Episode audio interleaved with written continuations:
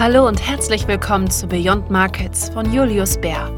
In dieser Podcast-Reihe erfahren Sie von hochkarätigen Experten, was die Märkte bewegt und die Anleger interessiert. Sie erhalten brandaktuelle Einschätzungen zu den globalen Marktentwicklungen, wichtige Erkenntnisse und strategische Inputs.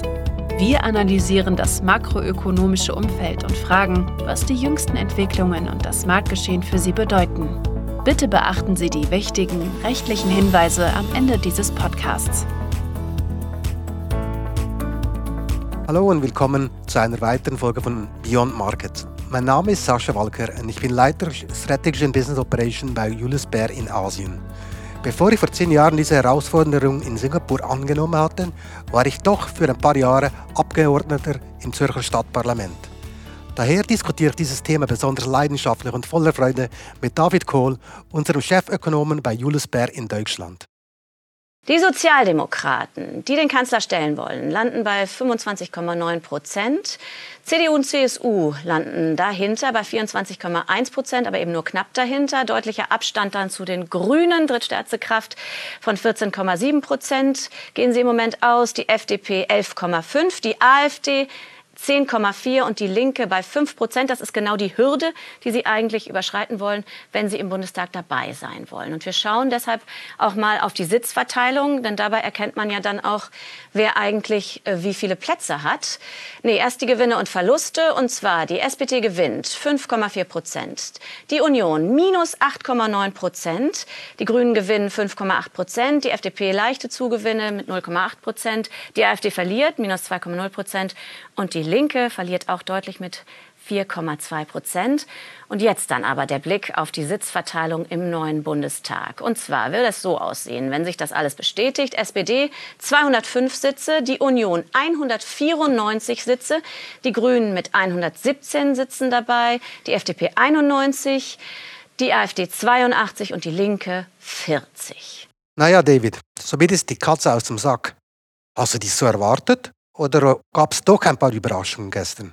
Ja, natürlich, die ganz genauen Details konnte man natürlich nicht so vorhersehen, aber vielleicht nicht Überraschungen, sondern es ist eher die Erleichterung, gerade aus der Finanzmarktperspektive, dass eben eine wirklich mögliche Koalition zwischen SPD, der Linken und den Grünen so nicht zustande kommen kann in dem neuen Bundestag, außer man möchte eine Minderheitsregierung führen. Das heißt, dieses Risiko, was auch für Finanzmärkte natürlich ein Risiko bedeutete, das ist nicht eingetreten. Und die Überraschung ist vielleicht diese deutliche, ja zentral ausgerichtete Mehrheiten, die hier der Wähler bestimmt hat. Und das deutet eher auf eine ja nicht sehr radikale Änderung, wenn es in die Politik der nächsten vier Jahre geht. Mhm. Ja, die Ergebnisse waren ja ziemlich knapp. Große Koalitionen haben beide Parteien, SPD und SUDI, gesagt, es gibt es nicht. So, welche Koalitionen werden vorstellbar für die Zukunft? Ja, das ist richtig. Wenn man die große Koalition ausschließt, also ein Zusammengehen von SPD und Union ausschließt, dann bleiben eigentlich nur noch zwei Möglichkeiten. Jamaika und die Ampelkoalition. Das bedeutet jedes Mal, dass die FDP und die Grünen dabei sind und sich dann eben aussuchen können, ob sie mit der CDU oder SPD diese Koalition formen. Beide haben eine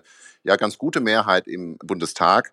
Und jetzt kommt es ein bisschen darauf an, wie man hier Kompromisse schließen kann. Und in der Hinsicht scheint sehr viel offen zu sein, weil alle drei Parteien oder alle vier Parteien, besser gesagt, hier Kompromissbereitschaft schon sehr früh signalisiert haben. Nicht nur Kompromissbereitschaft, sondern auch CDU und CSU, aber auch SPD haben ihren Anspruch formuliert, hier eine Regierung mit den beiden kleineren Parteien führen zu wollen. Interessant. Aber denkst du, Grün geht mit FDP? Ja, man hat sich da sehr offen gezeigt. Das war vielleicht die große Überraschung jetzt nicht des Wahlkampfs, sondern des Wahlabends, nachdem dort die Kommentare waren. Man hatte zumindest gesagt, wir reden sehr früh zusammen. Wir reden sogar früher zusammen, als man mit CDU, CSU oder SPD reden möchte, also mit dem vermeintlich großen Koalitionspartner dann in Zukunft. Also hier ist man sich sehr bewusst, dass man unterschiedliche Vorstellungen hat, wie man mit diesem Thema Klimaänderung umgehen möchte, unterschiedliche Vorstellungen hat, aber auch in der Steuerpolitik. Und aus diesem Grund hat man sich entschlossen, hier relativ früh miteinander zu reden. Also man möchte diese Gespräche zuerst beginnen. Vielen Dank, David. Was sind dann die Gründe, die ausschlaggebend waren für dieses Ergebnis? Es war doch ein Linksrutsch am Ende. Ja, natürlich rechnerisch kann man das so sehen, aber man darf nicht vergessen, das größte Thema in diesem Wahlkampf, und das gilt für sehr viele Parteien, und auch der größte Konsens bei den Mitte-Parteien, ist eigentlich, wie gehen wir mit dem Klimawandel um? Wie gehen wir damit um,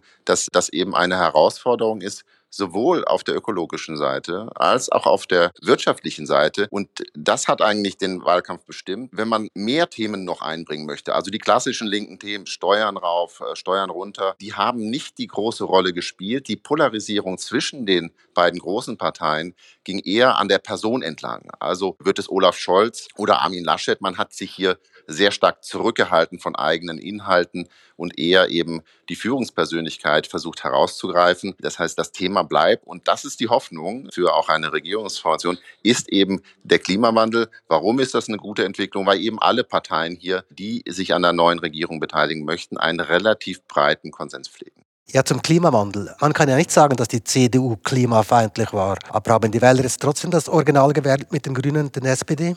Ja, klimafeindlich, wie gesagt, man hat hier verschiedene Vorstellungen, wie man die beiden Dinge Klimawandel und was es eben für den Wähler bedeutet, wie man das zusammenbringen möchte. Und das ist auch die große Herausforderung, diese Themen eben unter einen Hut zu bringen. Wir haben das auch in der Schweiz schon gesehen, dass man zwar sehr stark für Klimawandel ist. Aber wenn man das in der eigenen Tasche spürt, das heißt, wenn es zu Preiserhöhungen kommt, dass man da sehr sensibel als Wähler darauf reagiert. Und genau vor diesem Spagat stehen die Parteien. Und man darf nicht vergessen, die Grünen haben eben nicht das erreicht, was sie erreichen wollten. Unter anderem auch, weil sie im Wahlkampf schon darauf hingewiesen haben, das wird auch ein bisschen was kosten, das wird auch Belastungen bringen. Also gratis geht ja im Endeffekt eigentlich nichts, aber es muss ja irgendwie finanziert werden. Und dann gehen wir doch zu einem anderen Thema, das vielleicht auch umstritten war oder umstritten ist, ist die Steuern. Ich meine, der Klimawandel, der muss ja finanziert werden.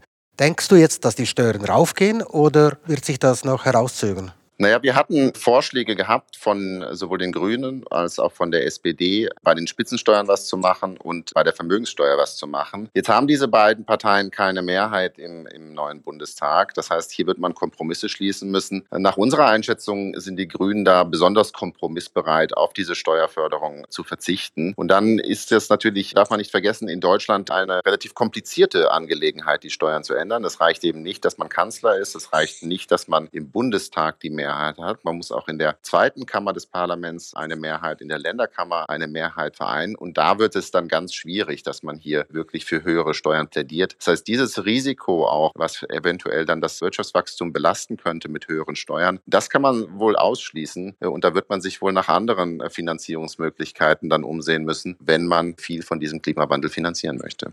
Danke, David. Ich habe doch noch eine Frage. Es wird dann jetzt nicht zu einer großen Abwanderung von höheren Einkommen aus Deutschland kommen.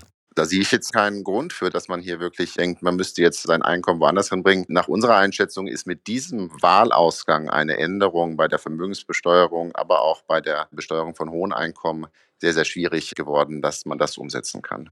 Schauen wir mal nicht nur Deutschland an, sondern auch die EU. Was hat die Wahl für eine Auswirkung auf die EU-Politik? Ja, hier sind es ein bisschen die anderen Parteien, die hier zugewonnen haben, die das etwas schwieriger machen, auf der Seite der EU Projekte voranzubringen. Insbesondere, was man der Pandemie erfolgreich gemacht hat, nämlich so ein Anfang, einen Einstieg in diese Fiskalunion zu bringen. Auch eine Reform des Stabilitäts- und Wachstumspakts. Das sind alles Dinge, die anstehen in der EU. Zumindest muss man sie diskutieren. Und hier bedeutet die absehbare Regierungsbeteiligung der FDP dass man hier eher auf der Bremse ist. Alle anderen Parteien, das ist SPD, aber auch CDU, CSU, auch die Grünen, zeigen hier eine gewisse Offenheit, dass man diese Dinge eben nicht mehr so streng auslegt, dass man, wenn man Investitionen macht, dass man sie eben herausnimmt aus diesen Verschuldungskriterien. Da ist wirklich die FDP die konservativste, was die Themen Fiskalunion, was die Reform des Stabilitätspakts angeht, aber auch die Freiheiten der Geldpolitik, die sich die Europäische Zentralbank immer wieder nimmt. Das heißt, hier werden wir mit einer Regierungsbeteiligung der FDP eine Politik haben, wo nicht die ganz großen Würfe vorankommen werden oder sehr viel Zeit hier auf Verhandlungen verbracht werden muss. Vielleicht eine Sache, dass man da nicht zu pessimistisch ist. Was unser Eindruck ist hier,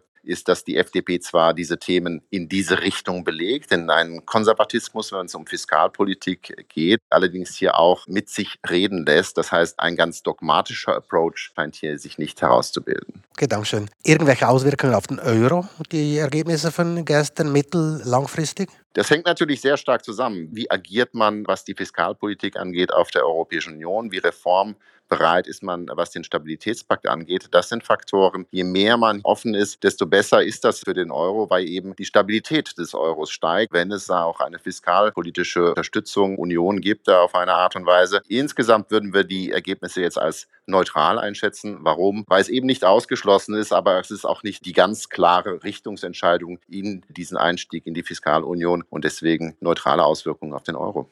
Dankeschön. Ich denke, ein Podcast ohne das Thema Covid wäre kein Podcast. War das ein Wahlthema oder hat das auch die Wahl beeinflusst, die Politik, wie die Regierung mit Covid und den Restriktionen umging? Sicherlich war das vielleicht ein stärkeres Thema noch im Januar diesen Jahres gewesen. Zum Ende des Wahlkampfs ist das immer weniger wichtig geworden. Natürlich durch die Fortschritte, die man auch mit Impfen erzielen konnte hier in Deutschland. Es gibt Beobachter, die sagen, die FDP hat mit ihrer liberalen Haltung in Bezug auf Covid davon profitiert, hier die einen oder anderen Wähler für sich gewonnen. Aber insgesamt, wenn man sich anschaut, welche Partei hatte hier das größte Kontrastprogramm zur Regierungspolitik, was Corona angeht, was Corona-Maßnahmen angeht, ist das ganz klar die AfD und die konnte eben nicht davon profitieren, konnte nicht die Zugewinne machen, sondern ganz im Gegenteil musste hier Verluste hinnehmen. Vielleicht noch am Schluss eine Aussage, wer wird der neue Kanzler? Ja, es wird zumindest ein Kanzler, das ist das Wahrscheinlichste. Aber das ist wirklich sehr, sehr offen. Man kann nur die beiden Pole betonen vielleicht. Wir haben es schon gesagt, FDP und Grüne möchten gern eine Regierung bilden mit entweder SPD oder CDU. Was für die CDU spricht, ist ganz klar einen gewissen pragmatischeren Approach, vielleicht auch einen etwas größeren Willen, unbedingt zu regieren, unbedingt zur Macht zu kommen. Und was natürlich für die SPD, was für Olaf Scholz spricht, ist das sehr gute Wahlergebnis und die Popularitätswerte. Das heißt hier ganz klar, das Rennen ist noch vollkommen offen. Danke, sehr interessant. Ja, somit sind wir schon am Ende unseres Podcasts heute. Im Namen von David und all unseren Kollegen bei Julius Bär vielen Dank fürs Zuhören. Wir halten Sie natürlich wie immer auf dem Laufenden. Bis zum nächsten Mal. Das war Beyond Markets von Julius Bär. Abonnieren Sie doch unsere Sendung auf Ihrem Lieblingskanal Spotify, Apple Podcasts, Google Podcasts oder wo immer Sie mögen. Wenn Sie mehr über Julius Bär, unsere Mitarbeitenden und unsere neuesten Ideen erfahren wollen, besuchen Sie uns auf www.juliusbär.com. Wir freuen uns schon, Sie bald zu unserer nächsten Folge begrüßen zu dürfen. Haftungsausschluss für Podcasts die in diesem Podcast geäußerten Informationen und Meinungen stellen Marketingmaterial dar und sind nicht das Ergebnis einer unabhängigen Finanz- oder Investmentanalyse. Der Inhalt des Podcasts dient ausschließlich zu Informationszwecken und stellt weder ein Angebot noch eine Empfehlung oder eine Aufforderung von oder im Namen von Julius Bär zum Kauf oder Verkauf von Wertpapieren, wertpapierbasierten Derivaten oder anderen Produkten oder zur Teilnahme an einer bestimmten Handelsstrategie in einer bestimmten Rechtsordnung dar. Julius Bär übernimmt keine Haftung für Verluste, die aus der Nutzung der Podcast-Inhalte entstehen.